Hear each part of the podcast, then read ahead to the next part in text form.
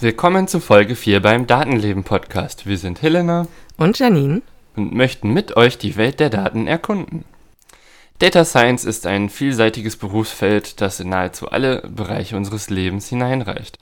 Wir wollen mit euch den Effekt von Daten auf unser Leben genauer ansehen. Aktuell wird der Begriff Racial Profiling ja viel diskutiert und deswegen haben wir uns auch dazu entschieden, eine Folge dazu zu machen. Auslöser für die aktuelle Diskussion ist der Tod von George Floyd, der in den USA eine neue Welle von Protesten gegen Polizeigewalt ausgelöst hat und diese wurden auch international aufgegriffen.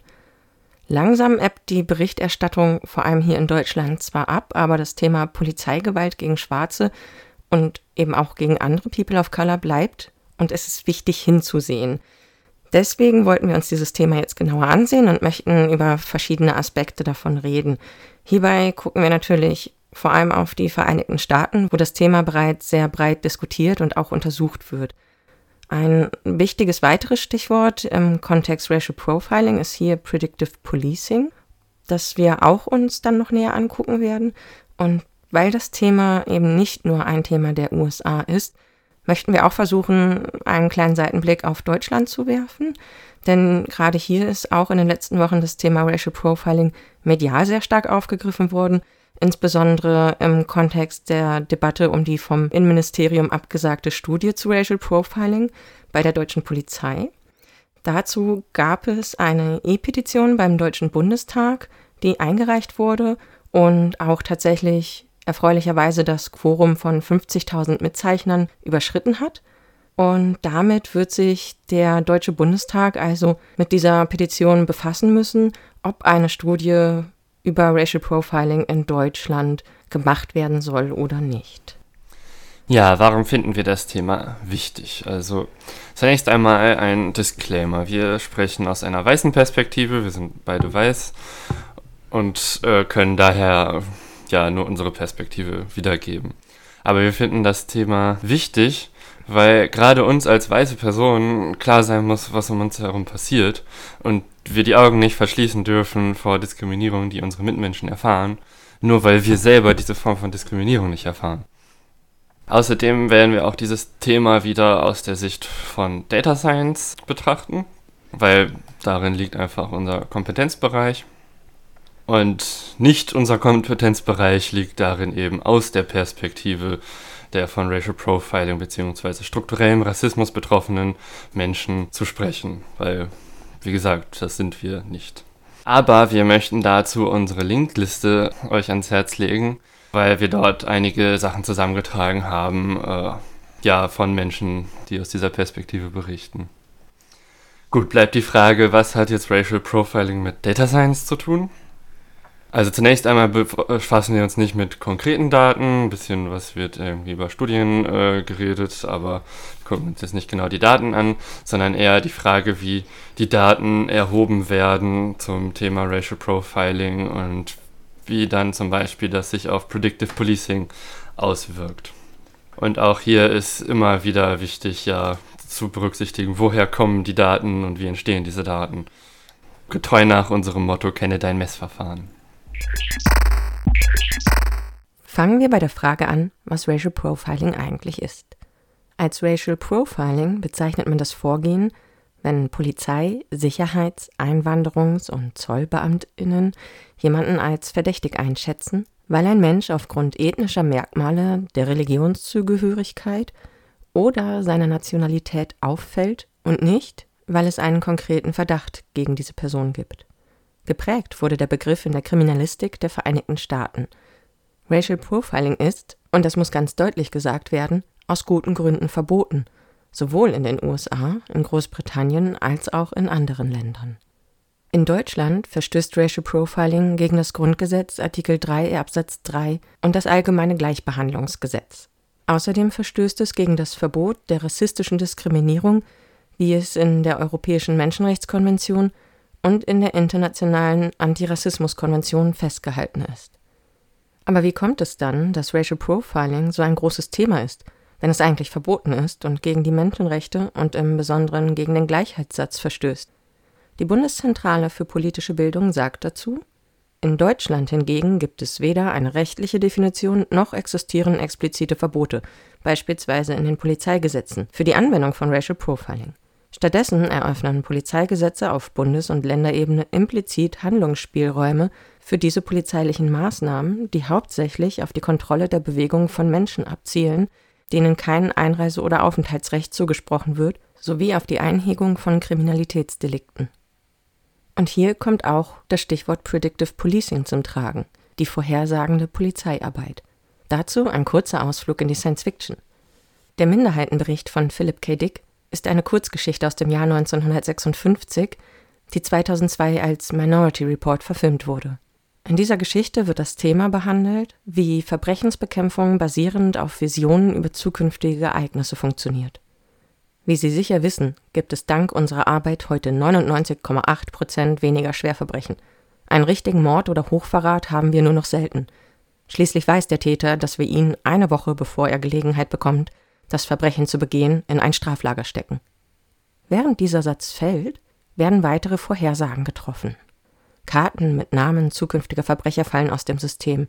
Enderton, Chef dieser Behörde, nimmt diese Karten und entdeckt, dass auf einer sein eigener Name steht das Verbrechen Mord. Und er, der das gesamte System mit aufgebaut hat und von ihm überzeugt ist, gerät ins Zweifeln. In der Erzählung steht, er glaubte nicht daran, und zwar aus vollster, alles überwältigender Überzeugung.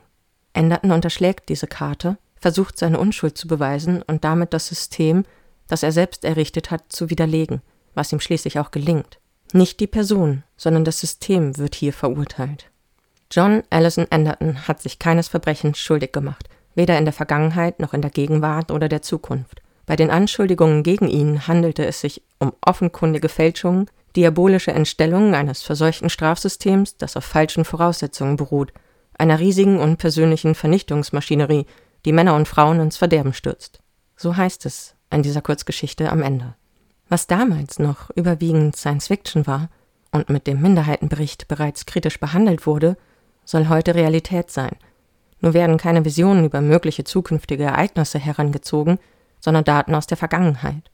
Dabei hat Philipp K. Dick in seiner Erzählung bereits wesentliche Problematiken vorweggenommen, die vor allem moralisch diskussionswürdig sind. Kann jemand schuldig sein, der nichts getan hat? Wie gehen wir mit Aussagen über wahrscheinlich stattfindende Verbrechen um? Und besonders wichtig, wie sehr ist das System dahinter vorgeprägt?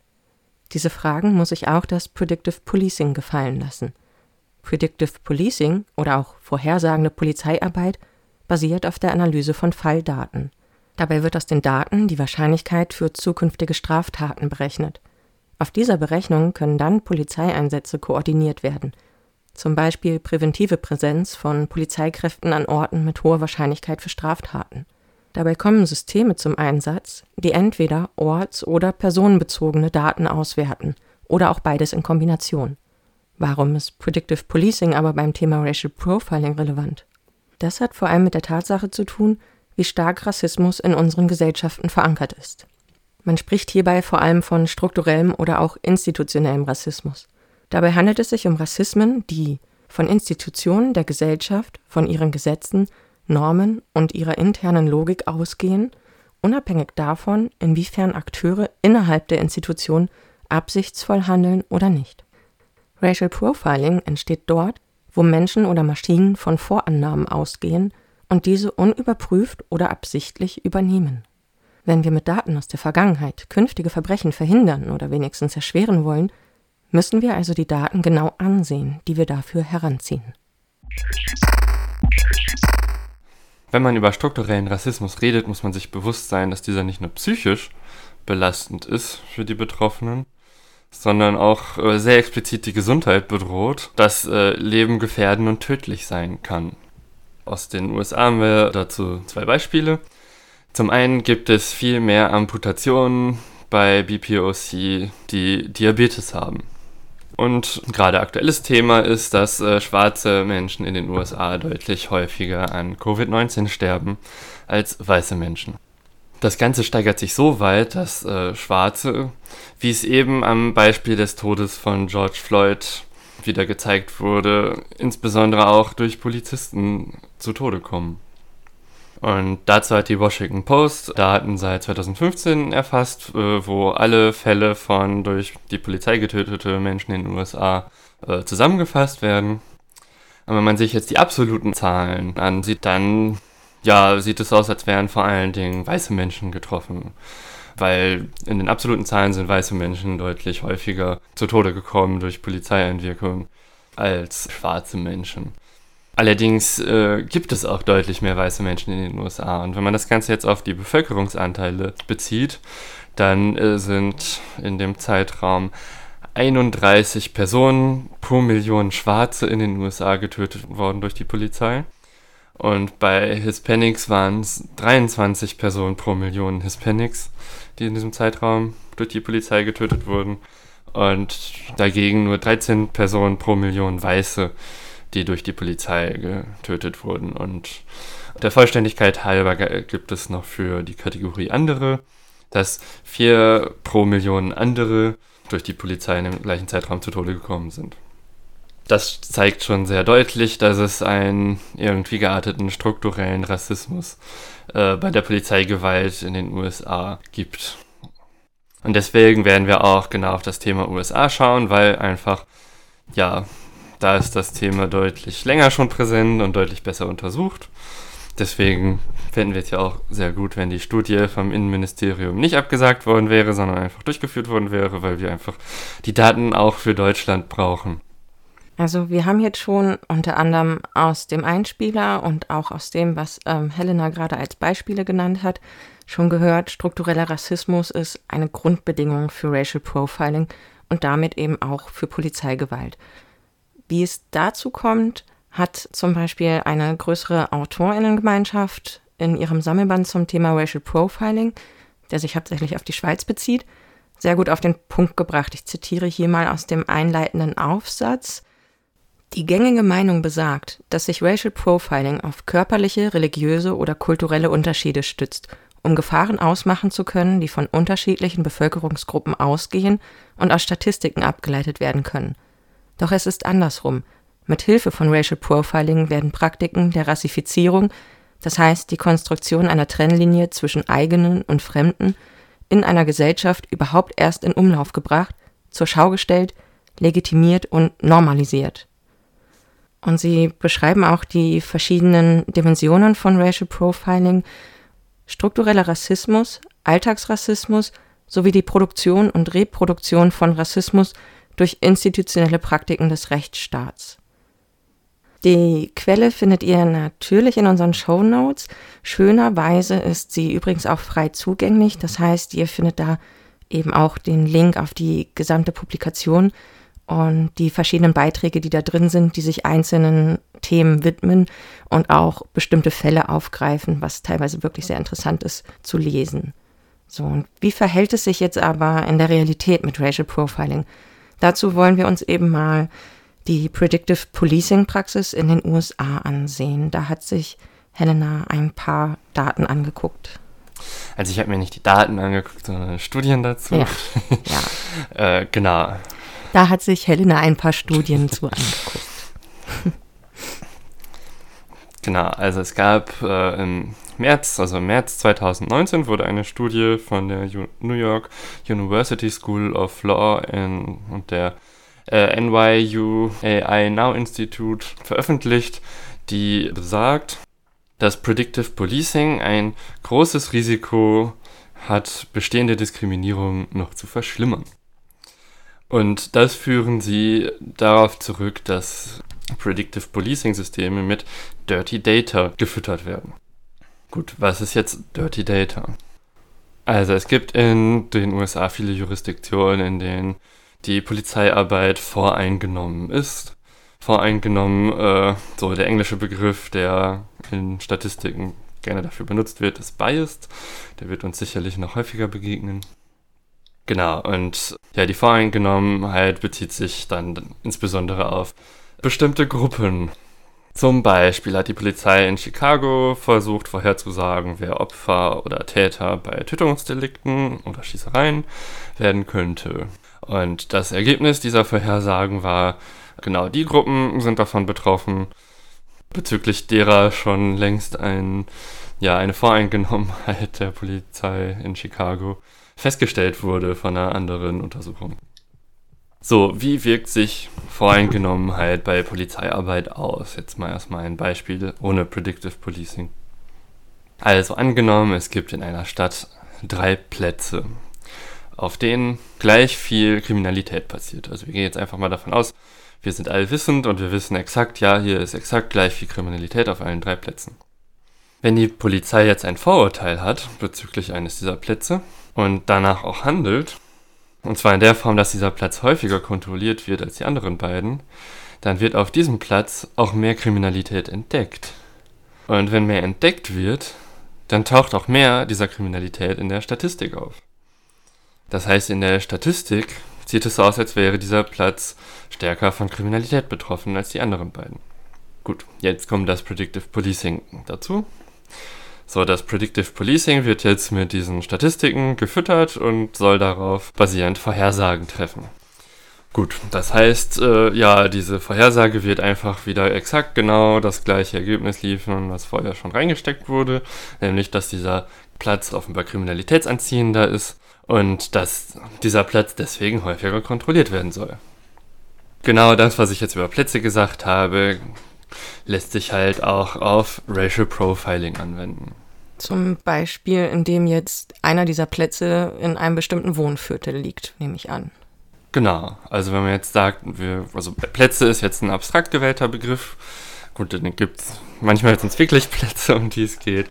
Aber es könnte auch einfach Wohnviertel sein. Und genau, in dem Moment, wo dieses Wohnviertel besonders zum Beispiel von schwarzen Menschen bewohnt wird, ist es schon ziemlich Racial Profiling, was daraus resultiert. So, die Behauptung von der Studie, die ich erwähnte, war ja, dass Predictive Policing ein großes Risiko hat, bestehende Diskriminierungen noch zu verschlimmern. Bisher habe ich erstmal beschrieben, wo diese bestehenden Diskriminierungen herkommen und wie sie reproduziert werden. Und warum verschlimmert das Ganze jetzt noch den Effekt? Weil natürlich sich die Polizeiarbeit äh, stärker auf diesen Platz konzentrieren wird, wenn das System sagt, er muss häufiger kontrolliert werden und die, der wurde vorher schon häufiger kontrolliert als die anderen Plätze, dann führt die Vorhersage dazu, dass er noch häufiger kontrolliert wird und noch mehr in der Statistik auffällt. Wenn wir jetzt abstrakt von Plätzen reden, dann kann man ja sagen, ja, dann wird sich die Kriminalität einfach verlagern und dadurch wird der Platz wieder weniger auffällig, weil weniger Kriminalität stattfindet und auch weniger entdeckt wird und dann wird das Predictive Policing System dem Ganzen auch wieder weniger Gewicht einräumen. Aber wie Janine gerade schon richtig anmerkte, ja, in dem Moment, wo es Wohnbezirke sind, um die es geht, äh, funktioniert das Gegenargument nicht mehr. Vor allem dann in dem Sinne, dass der Platz halt jetzt nicht mehr, wie man vielleicht am Anfang gedacht haben könnte, meinetwegen ein Spielplatz ist oder ein Einkaufszentrumsparkplatz, sondern eben ein relativ großes Gebiet, aus dem die Menschen nicht einfach so weggehen können. Genau. Der zweite Aspekt, der in der Studie erwähnt wurde, der in Dirty Data mit reinspielt, ist korruptes Vorgehen der Polizei. Also es gibt ja leider immer wieder korrupte Menschen, die sich für irgendwelche Gegenleistungen anders verhalten, als sie eigentlich sollten. Und das gibt es natürlich auch in den USA bei der Polizei an manchen Orten. Und wenn jetzt äh, an einem Ort die Polizei korrupt ist und man dann die Daten, die in der Statistik landen, von diesem Ort für das Predictive Policing System verwendet, dann ja, ist natürlich das korrupte Vorgehen der Polizei auch in diesen Daten präsent, weil sie dann zum Beispiel bestimmte Leute aussparen von irgendwelchen Untersuchungen oder so. Das heißt, dass äh, wenn damit dann das Predictive Policing System trainiert wird, dann werden die Leute, die ohnehin schon unter der Korruption leiden, auch noch weiter durch das Predictive Policing System diskriminiert. Genau, das waren die beiden Punkte zu Dirty Data aus der genannten Studie, die wir auch verlinkt haben. Und das sollte man sich, wenn man Predictive Policing Systeme einsetzen möchte, unbedingt berücksichtigen, dass es ja da auf jeden Fall auch schon fehlerhafte Eingangsdaten gibt. Und es ist gar nicht so einfach, diese fehlerhaften Eingangsdaten zu vermeiden, weil alle Menschen in irgendeiner Form einem Bias unterliegen. Genau, und wo wir gerade schon beim Stichwort Bias sind, möchte ich da auch gleich noch ein interessantes Beispiel mit zu anbringen, das ich in einer Dissertation über Racial Profiling in Deutschland gefunden habe, ähm, verfasst von Veronika Maria Apfel.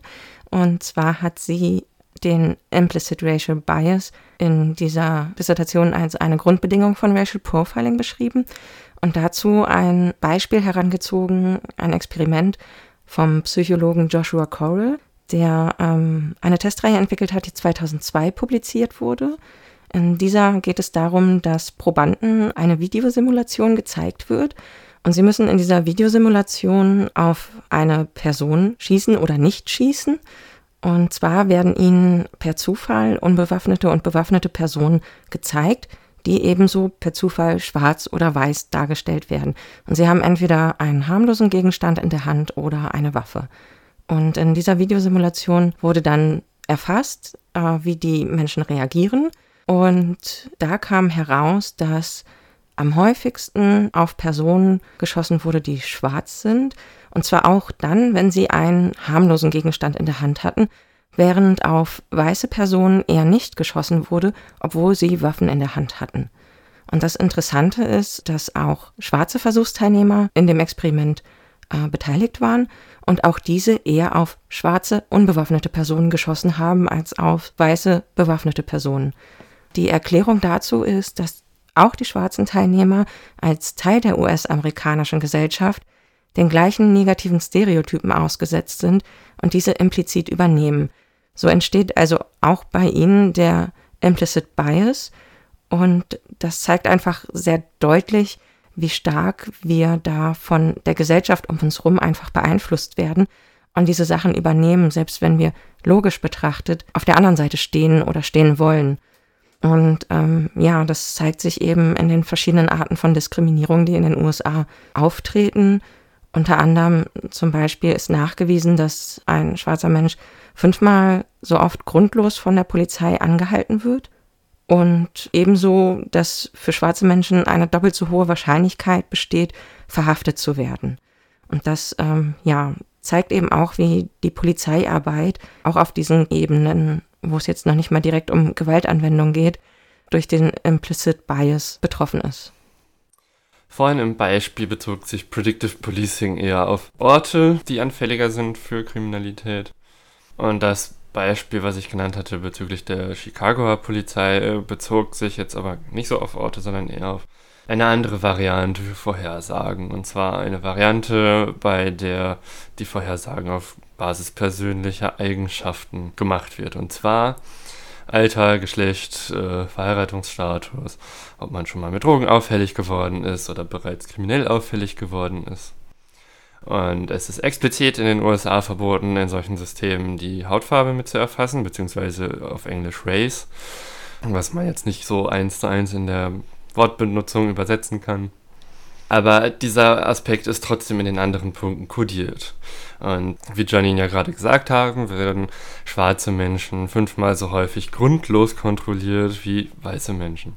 Allein auf Basis dessen wird das schon in anderen Punkten kodiert. Und zwar zum Beispiel ja, fangen wir mal in der Jugend an. Wenn die Leute jung sind und irgendwelche Dinge machen, wie zum Beispiel irgendwie mit Drogen experimentieren, dann führt der Umstand, dass schwarze Jugendliche deutlich häufiger kontrolliert werden als weiße Jugendliche, dazu, dass sie auch, wenn schwarze Jugendliche seltener mit Drogen experimentieren als weiße Jugendliche, sie trotzdem häufiger in der Statistik auftauchen.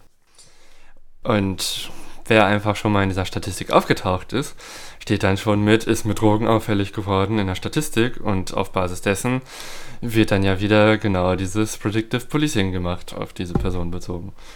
Ja, das äh, angesprochene Beispiel für die Chicagoer Polizei, wo auch auf personenbezogene Daten eine Vorhersage gemacht wurde, da wurden dann die Leute, die mit hoher Wahrscheinlichkeit bestimmte Straftaten tun sollten, von der Polizei angesprochen, so als Gefährdergespräch. Äh, und ja, wenn diese Personen dann später tatsächlich für eine Straftat angeklagt wurden, die dann aber überhaupt nichts damit zu tun hatte, was vorher der Grund war oder wofür die äh, ja, Vorhersage existiert hatte, dann wurde trotzdem bei der Forderung für die Höhe der Strafe als Argument vorgebracht, dass dadurch, dass es ja ein Gefährdergespräch gegeben hat durch die Polizei, wo die Polizei sagt, ja, wir beobachten dich, mach bloß nichts Falsches, wir werden dich auf jeden Fall erwischen, dass sie das dann als Argument hergebracht haben, dass die Straftat härter bestraft werden soll, als wenn dieses Gespräch nicht stattgefunden hätte.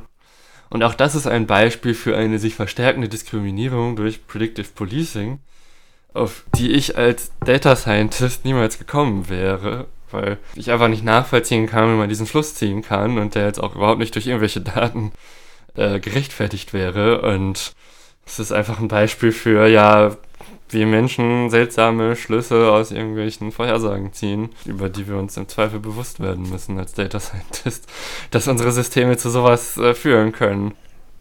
Das klingt tatsächlich schon ein bisschen wie im Einspieler angesprochenen Minderheitenbericht.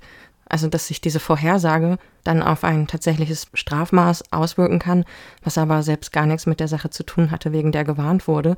Aber nur die Tatsache, dass eine Person ins Visier gerät, wo gesagt wird, die könnte straffällig werden, äh, gilt hier schon dafür, dass dann eine spätere Strafe härter ausfällt. Genau. Also das ist ja tatsächlich, ja, bestrafen für etwas, das man nicht getan hat. Und da habe ich einfach genau gar kein Verständnis für.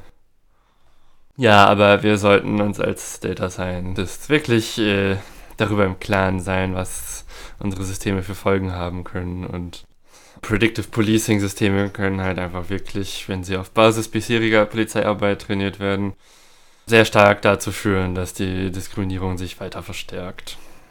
Also können wir auf jeden Fall auch an dieser Stelle schon mal festhalten, dass die Predictive Policing Praxis auf keinen Fall objektiver sein kann als ein Mensch in diesem Status. Und dass eben einfach die Gefahr besteht, dass die Diskriminierung weiter verstärkt wird. Genau. Äh, ja, um mal langsam zum nächsten Thema überzuleiten. Äh, dieses Beispiel mit Predictive Policing ist auch die Basis oder beziehungsweise die Predictive Policing Praxis ist nicht nur die Basis für tatsächliche Polizeiarbeit, wie sie geplant und durchgeführt wird, sondern auch für die vorzeitigen Haftentlassungen, ähm, weil auch die Entscheidungen für vorzeitige Haftentlassungen auf Basis der Polizeiarbeit trainiert werden. Daher tritt dort das gleiche Problem auf und da hat Helena sich auch mal die Problematik angesehen, wie die Haftentlassungen in den USA an diesem Beispiel Predictive Policing aussehen. Das Thema Haftentlassung ist insbesondere in zwei Punkten eines Verfahrens relevant. Also zunächst bei der Frage, ob eine verdächtige Person auf Kaution freigelassen wird. Und als zweites, ob eine schon verurteilte Person frühzeitig aus der Haft entlassen wird. Und beim Thema Kaution gibt es das Beispiel, dass in Cook County in Illinois eine durchschnittliche Zeit von 30 Sekunden für die Entscheidungsfindung zur Verfügung steht. Beziehungsweise, dass die Richter nur 30 Sekunden brauchen für die Entscheidungsfindung. Und das klingt irgendwie sehr stark danach, als würden eher ja, das Bauchgefühl eine Rolle spielen und gar nicht so sehr ein Befassen mit dem Fall. Und wenn jemand so wenig Zeit für eine Fragestellung hat und dann ein computergestütztes System, das einfach Wahrscheinlichkeiten angibt, äh, verwendet wird, dann führt das sehr wahrscheinlich dazu, dass dem einfach blind vertraut wird, weil gar nicht die Zeit da besteht, darüber nachzudenken, ob es auch anders sein könnte. Das andere Thema, wie gesagt, war ja die Frage nach vorzeitigen Haftentlassungen verurteilter Personen. Da gibt es bereits einige Systeme im Einsatz, die in einigen Jurisdiktionen in den USA verwendet werden. Und die Idee dabei ist, dass Personen mit einer geringen Wahrscheinlichkeit wieder straffällig zu werden, früher entlassen werden können sollen als Personen, wo die Wahrscheinlichkeit höher ist. Zum Beispiel gibt es im Bundesstaat Washington ein System, von dem behauptet wird, es hätte in 70% der Fälle richtig gelegen.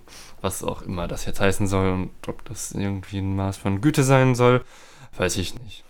Das hängt einfach davon ab, wie gut es überhaupt vorhersagbar ist und von vielen anderen Faktoren.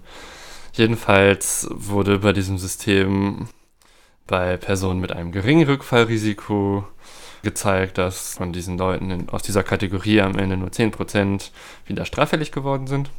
Und bei Personen, mit, äh, die in der Kategorie von einem hohen Rückfallrisiko eingestuft wurden, sind 47% wieder straffällig geworden. Und da stellt sich für mich die moralische Frage, wenn weniger als die Hälfte der Personen, denen ein hohes Risiko bescheinigt wird, wieder straffällig zu werden, straffällig werden, wie ist es dann zu rechtfertigen, dass die Mehrheit der Personen dafür bestraft wird, was die Minderheit äh, der Personen tut? Also sie werden bestraft, indem sie dann länger im Gefängnis verbleiben, als ja die Leute, die in die andere Kategorie einsortiert werden. Neben dem moralischen Aspekt, den man an dieser Stelle natürlich kritisieren kann oder auf jeden Fall hinterfragen kann, ähm, gibt es auch noch einen weiteren Kritikpunkt an dieser Art der Ermittlung von Rückfälligkeitsrisiken, nämlich dass zum Beispiel der Algorithmus nicht transparent ist. Also sowohl die verwendete Datengrundlage als auch die Art und Weise, wie der Algorithmus zu einer Entscheidung kommt, kann von außen nicht nachvollzogen werden. Und da stelle ich mir dann tatsächlich auch die Frage, wie kann man das dann rechtfertigen mit so einer Entscheidung? Und gerade vor allem, wenn das Rückfälligkeitsrisiko vielleicht tatsächlich nur bei 50 Prozent liegt. Denn da bleibt ja dann wirklich die Frage, wie kann ich dieses, diese Wahrscheinlichkeit für einen Rückfall vernünftig wahrnehmen und begründen, was ich daraus für eine Entscheidung ziehe, wenn ich gar nicht weiß, wie diese Entscheidung zustande gekommen ist. Wie siehst du das denn?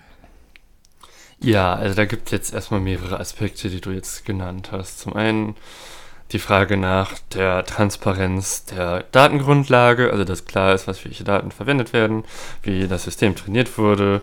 Und dann aber äh, für mich noch ein weiterer Punkt ist die Nachvollziehbarkeit der Entscheidungen. Also ich finde es auf jeden Fall wichtig, dass wenn man ein solches System einsetzt, dass das komplette Verfahren transparent sein muss, auch wie die Entscheidung zustande kommt, wie die Datengrundlage ist und genau, wie das Ganze berechnet wird. Aber für mich ist dieser Punkt ein nachgeordneter Punkt, weil für mich ist erstmal die Frage, will man einen solchen Algorithmus überhaupt haben? Weil wir haben jetzt gesehen, ja, es ist überhaupt nicht leicht, gerade durch den Implicit Bias, also dass man selbst wenn man bewusst hat, dass es äh, Voreingenommenheit gibt, dass es auch dann schwer ist, äh, dagegen zu agieren. Wenn das schon die Grundlage ist, auf der die Daten erhoben werden, wie kann so ein System dann jemals sinnvoll funktionieren? So, das ist erstmal die Frage, die ich mich stelle und deswegen stelle ich erstmal überhaupt in Frage, ob man so einen Algorithmus haben möchte. Wenn man diese Frage aus irgendwelchen Gründen mit Ja beantwortet, dann ist es sehr wichtig, dass man Transparenz über die Art des Verfahrens hat. Wenn wir jetzt mal davon ausgehen, wir haben eine vernünftige, transparente Datengrundlage, von der wir meinen, dass ähm, der vorhandene Bias sehr wenig mit eingeflossen ist und haben dann einen Algorithmus, der auch nachvollziehbar arbeitet für den Menschen.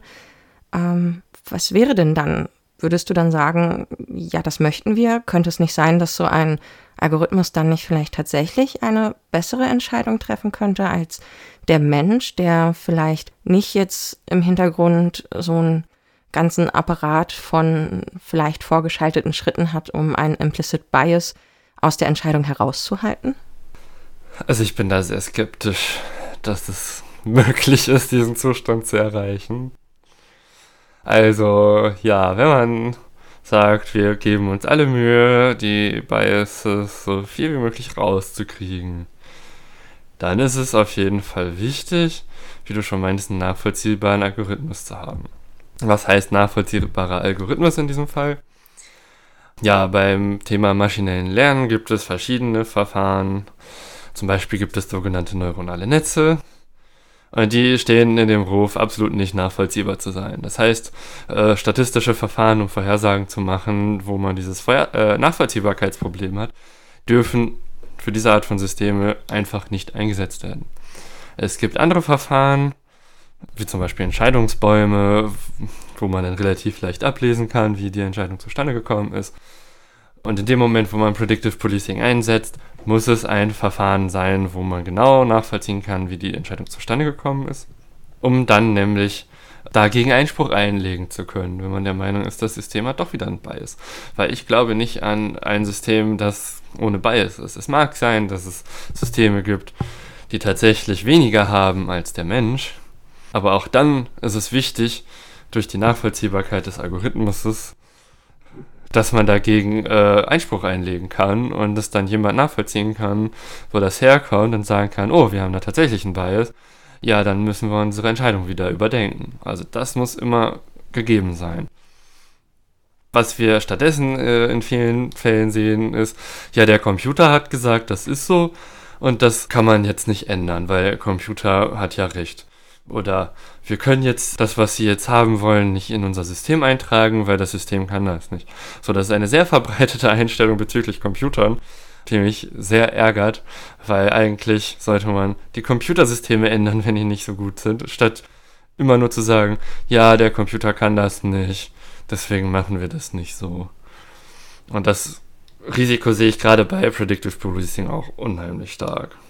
Man verschiebt einfach die Verantwortung von sich selbst weg und kann sich dann darauf ausruhen, dass, ja, das System hat das ja gesagt, ist mir egal. Und solange die Menschen so mit Computern umgehen, selbst wenn das Predictive Policing etwas weniger Bias hat, finde ich das sehr schwierig, mit solchen Systemen umzugehen. Da gebe ich dir auf jeden Fall recht. Ich glaube, welchen Aspekt wir jetzt noch gar nicht erwähnt hatten, wo wir auch nochmal beim Bias sind und äh, der Voreingenommenheit des Algorithmus, dass es ja auch in der Frage danach, ob eine Maschine nicht vielleicht auch eine bessere Entscheidung treffen könnte, auch Vertreter gibt, die eher sagen, äh, wir sollten das Kriterium Race vielleicht gar nicht aus den Daten rauslassen. Also sie meinen zum Beispiel, dass dadurch ein Ausgleich geschaffen werden könnte, indem man solche Datenpunkte aktiv mit in die Statistik aufnimmt. Und da ist natürlich wahrscheinlich dann auch sehr schwierig ähm, zu handhaben, in welchen Händen haben diese Daten dann welchen Effekt und wie wird der Algorithmus gestaltet, um mit diesen Daten dann gleichberechtigt umzugehen und da vernünftige Entscheidungen rauszuziehen. Genau, also es gab einen Vorschlag, wie man das System verbessern könnte, indem man eben Race als Kategorie wieder reinnimmt und auch hereingibt in das System, dass die Datengrundlage einen Bias hat, der unter anderem dadurch zustande kommt, dass schwarze Menschen fünfmal häufiger als weiße Menschen kontrolliert werden. Das heißt, wenn man jetzt das System um den Faktor Race erweitert, dann gruppiert man quasi nach diesem Faktor und setzt die Grenzwerte anders. Das heißt, wenn man jetzt zum Beispiel einer weiß, äh, weißen Person bei einer Wahrscheinlichkeit von 70%, die irgendwie in eine Kategorie reinpackt, müsste man bei einer schwarzen Person zum Beispiel 90% oder 95% äh, wählen, um diesen Faktor 5 wieder auszugleichen. Und wenn man eben für die Kategorien, wo der ja Racial Bias eben bekannt ist, den Korrekturfaktor einsetzt, dann waren die jetzt in dieser Studie der Meinung, dass man die Systeme dadurch fairer machen könnte. Aber das geht natürlich auch nur, wenn man den Racial Bias vorher oder den Bias, den man da rein äh, rauslesen möchte, vorher vernünftig analysiert hat. Das muss man auch erstmal machen. Zum einen das und zum anderen ist es da natürlich auch die Frage, ist das überhaupt möglich und darf man das so machen? Weil es gibt ja auch so ein paar gesetzliche Grundlagen zur Gleichheit der Menschen. Und ähm, da ist es natürlich dann wahrscheinlich auch wieder schwierig oder auch eine juristische Frage, inwiefern man mit solchen Algorithmen dann so überhaupt arbeiten könnte, um vielleicht jetzt am Beispiel von Amerika zu ähm, juristischen Entscheidungen zu kommen. Also das ist auf jeden Fall, denke ich, auch in vielerlei Punkten gar nicht so leicht umzusetzen. Zum einen, weil es gesellschaftlich sehr schwierig sein kann ähm, und weil eben vielleicht auch äh, rechtliche Aspekte da dann eine Rolle spielen. Gut, also wie wir schon gesagt hatten, dass in den USA ist es halt verboten in den Systemen Rails als Kategorie zu verwenden. Aber davon ab können wir das relativ schlecht einschätzen und auch für Deutschland. Äh, ja, in Deutschland steht im Grundgesetz, niemand darf aufgrund seiner Rasse diskriminiert werden. Und das heißt, dass man halt bestehende Diskriminierung durchaus durch diese Kategorisierung ausgleichen kann, äh, können darf. Aber äh, ja, eine genaue juristische Einschätzung können wir natürlich nicht abgeben. Und ja, die müsste sowieso geschaffen werden, wenn man so ein System einsetzt, eine vernünftige juristische Basis. Und irgendwie habe ich im Moment Zweifel, dass das sinnvoll passieren wird. Ja, aber wie immer bei solchen Dingen ist es natürlich einfach auch interessant, sich mit den Gedanken und den möglichen Konsequenzen zu befassen. Ich meine, dafür machen wir das ja auch so ein bisschen hier. Und deswegen ist es ja schon mal ganz gut hinzugucken, was sind denn eigentlich so die Nebenerscheinungen davon? Wo kommt es noch drauf an? Weil dieses Thema einfach so unglaublich komplex auch ist, dass man da jetzt nicht von jetzt auf gleich zu einer Entscheidung kommen kann. Aber sich zu informieren, in welche Richtung ähm, das gehen kann und welche Aspekte damit eine Rolle spielen, ist, glaube ich, nie verkehrt. Ja. Wir haben uns, wie anfangs gesagt, äh, ja hauptsächlich auf Amerika jetzt bezogen, beziehungsweise auf die USA weil die Problematik dort schon lange vorherrscht und auch gut erschlossen ist. Und das mussten leider auch schon viel zu viele Menschen am eigenen Leib dort erfahren. Und wie sehr die Auswirkungen sich auf das gesamte Leben eines Menschen auswirken, bis hin eventuell dazu, dass er sogar getötet wird, ist immer wieder sehr erschreckend. Aber obwohl es in den USA besonders schlimm scheint, heißt es nicht, dass es das in anderen Ländern nicht auch gibt und Menschen in anderen Ländern nicht auch betroffen sind oder stark darunter leiden. Und gerade in Deutschland wird auch struktureller Rassismus und Racial Profiling erlebt.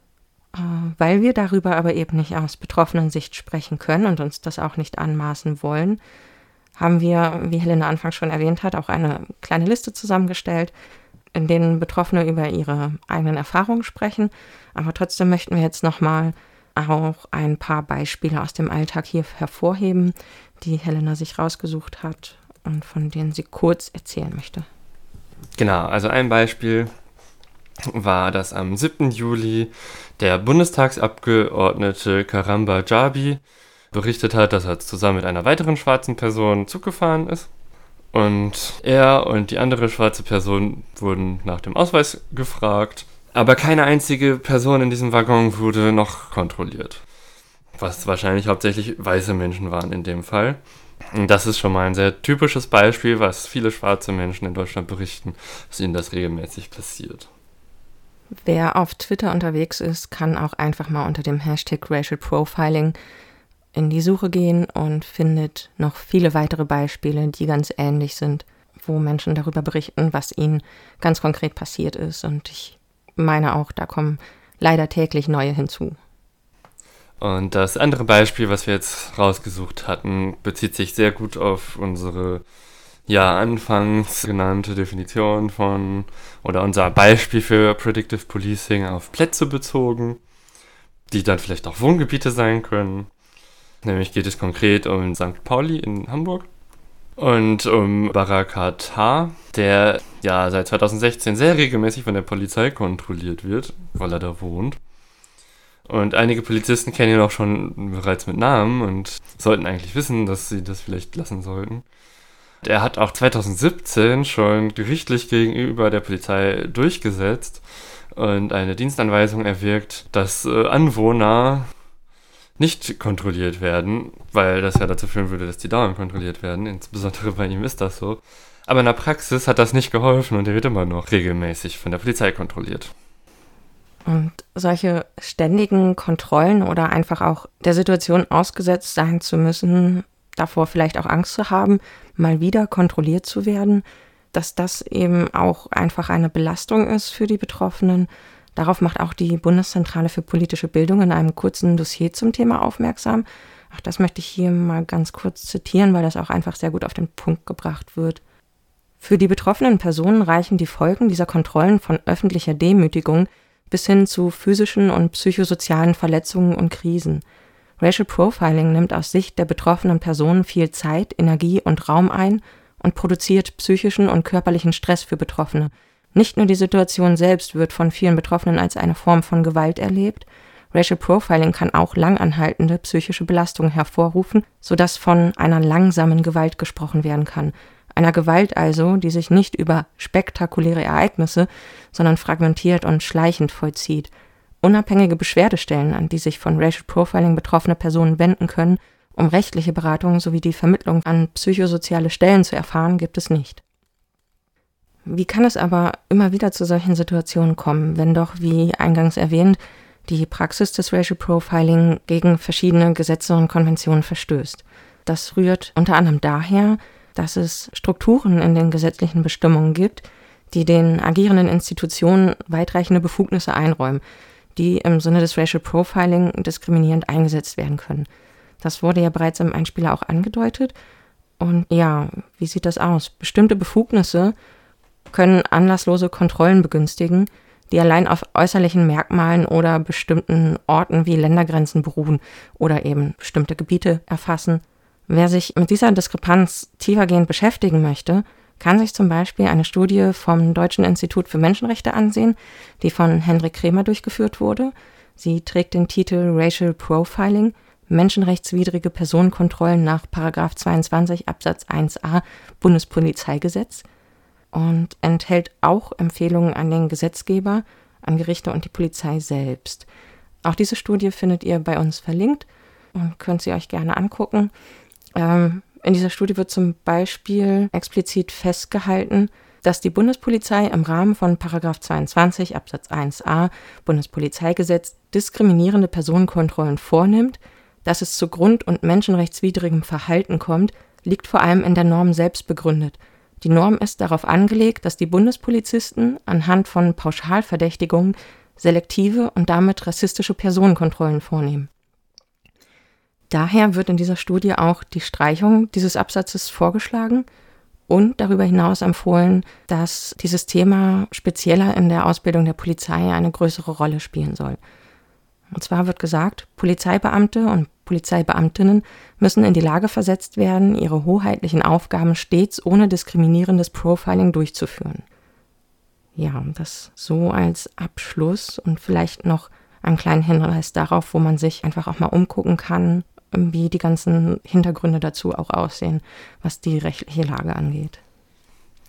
Ja, so die Schlagworte, mit denen wir uns heute beschäftigt haben, waren Racial Profiling, struktureller bzw. institutioneller Rassismus und Predictive Policing. Und die Daten aus den Studien, die wir genannt haben, zeigen ganz eindeutig, dass bestimmte Gruppen von Menschen auf eine Art und Weise benachteiligt sind, die diskriminierend, rassistisch und lebensbedrohlich ist.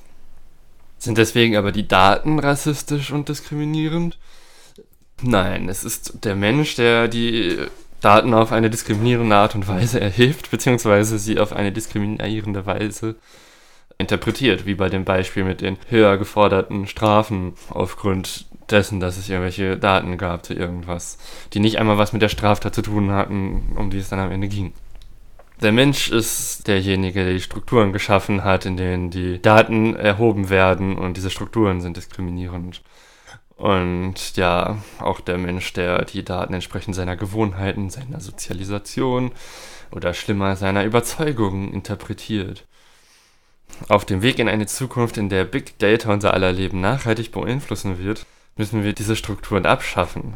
Daten sind ein Werkzeug und Werkzeuge können missbraucht werden, aber auch positiv eingesetzt werden. Daten könnten sogar helfen, Diskriminierung zu beenden, und zwar indem man nicht die Daten benutzt, die bereits Diskriminierung zeigen, um weiter zu diskriminieren, wie das jetzt beim Thema Racial Profiling oder Predictive Policing der Fall ist. Oder auch bei dem System, was in Österreich verwendet wird, um bei arbeitslosen Menschen einzuschätzen, ob sie jetzt bestimmte Schulungen bekommen oder nicht. Äh, sondern indem man diese selben Daten dazu verwendet, um aufzuzeigen, dass ja es strukturelle Diskriminierung gibt. Und wir können genau dieselben Daten verwenden, um uns das bewusst zu machen.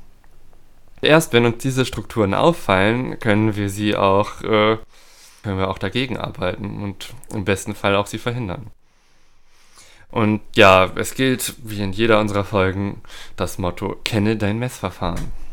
Und das heißt vor allem hier, kenne die Geschichte der Daten und lerne mit ihr umzugehen. Ja, und die Frage, die man sich jetzt stellen kann, ist, wenn es um Data Science geht, was kann man als Data Scientist machen, um selbst dagegen vorzugehen, dass Daten diskriminierend verwendet werden? Äh, es gibt einen schönen Blogbeitrag auf towardsdatascience.com, der heißt Five Steps to Take as an Anti-Racist Data Scientist. Und in diesem Artikel werden eben fünf Schritte besprochen, die man unternehmen kann, um selbst ja ein antirassistischer Data Scientist zu sein. Also erstmal werden dort Data Scientists als Data Stewards beschrieben. Sie sind also Datenverwalter. Sie sammeln, speichern, informieren und visualisieren Daten und haben mit dieser Tätigkeit auch einen Einfluss darauf, wie diese Daten benutzt werden. Der Aufruf in diesem Beitrag geht an nicht schwarze Data Scientists, nicht nur nicht rassistisch, sondern eben antirassistisch zu sein.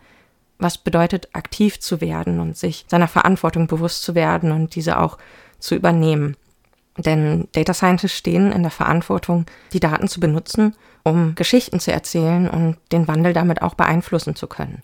Und die fünf Schritte, die dort empfohlen werden, sind erstens, sich selbst beibringen, ein Antirassist zu sein, das heißt, seine Privilegien und tradierten Einstellungen zu erkennen, diese zu ändern und vor allem aktiv gegen Rassismen vorzugehen, die einem selbst begegnen. Der zweite Schritt ist, lernen, wie Daten und Algorithmen bisher benutzt wurden und auch immer noch werden, um Rassismus zu verfestigen. Im dritten Schritt dann die eigene Arbeit hinterfragen und rassistische Entscheidungen und Algorithmen vermeiden. Die Empfehlung ist hier zum Beispiel eine Sammlung an Fragen anzulegen, die man standardmäßig bei neuen Projekten sich selbst stellen kann. Und zwar zum Beispiel, wie wurden die Daten gesammelt? Für wen wurden die Daten gesammelt? Von wem? Lag eine Erlaubnis für die Datensammlung vor? Zu welchem Zweck wurden die Daten erhoben? Und welcher Bias steckt womöglich in den Daten? Erzeugen die Daten nicht vielleicht auch einen neuen Bias? Oder wie werden dann die Ergebnisse verstanden? Das ist halt sehr wichtig, um in der eigenen Arbeit diese Sachen, die bisherigen Strukturen hinterfragen zu können, sich diesen Fragen selbst auszusetzen. Der vierte Schritt ist, Diversität im Berufsfeld von Data Science fördern. Also wenn man selbst in der Position ist, dass man vielleicht an Entscheidungsprozessen teilnimmt, dass man sich für anonymisierte Einstellungsprozesse einsetzen kann, Fördermöglichkeiten für Lernende aus einkommensschwachen Familien bereitstellen kann oder ja auch dafür zu sorgen oder Sorge zu tragen, dass Führungspositionen diverser besetzt werden. Der letzte und fünfte Schritt ist, auch da wieder im Rahmen der Möglichkeiten, zum Beispiel eine finanzielle Förderung an Organisationen für schwarze Data Scientists oder andere marginalisierte Gruppen im Bereich Data Science zu spenden, die natürlich auch immer mit in den Blick genommen werden sollten, die zum Beispiel Projekte betreiben rund um Data Awareness oder Diversität in Data Science selbst fördern möchten. Und ja, das sind laut Towards Data Science die fünf Schritte, die ein antirassistischer Data Scientist unternehmen kann.